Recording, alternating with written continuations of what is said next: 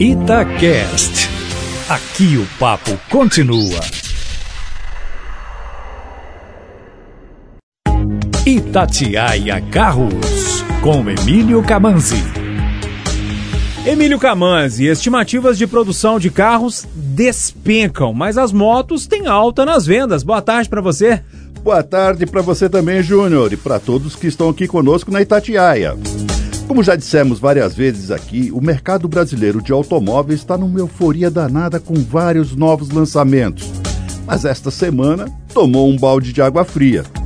É que as previsões da Anfávia, a Associação Nacional das Fabricantes de Veículos Automotores, no começo do ano, indicavam uma produção total de 3 milhões e 140 mil veículos em 2019 mas agora acredita que não vai passar de 2 milhões e 940 mil, uma baixa de 200 mil veículos na estimativa.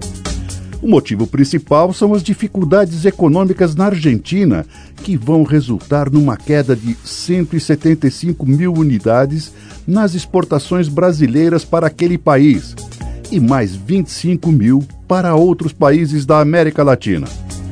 E se para o mercado interno a projeção era de 2 milhões 755 mil veículos, ela também caiu para 2 milhões e 677 mil.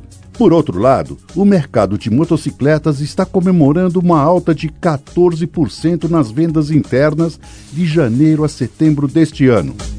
Como se vê, a falta de dinheiro não é só lá fora. Aqui também a grana anda curta e o pessoal está partindo para veículos mais baratos, como as motocicletas. É, tá mais do que na hora dessas fábricas de automóveis reverem a política de preços para deixar esses nossos carros mais acessíveis, não é mesmo?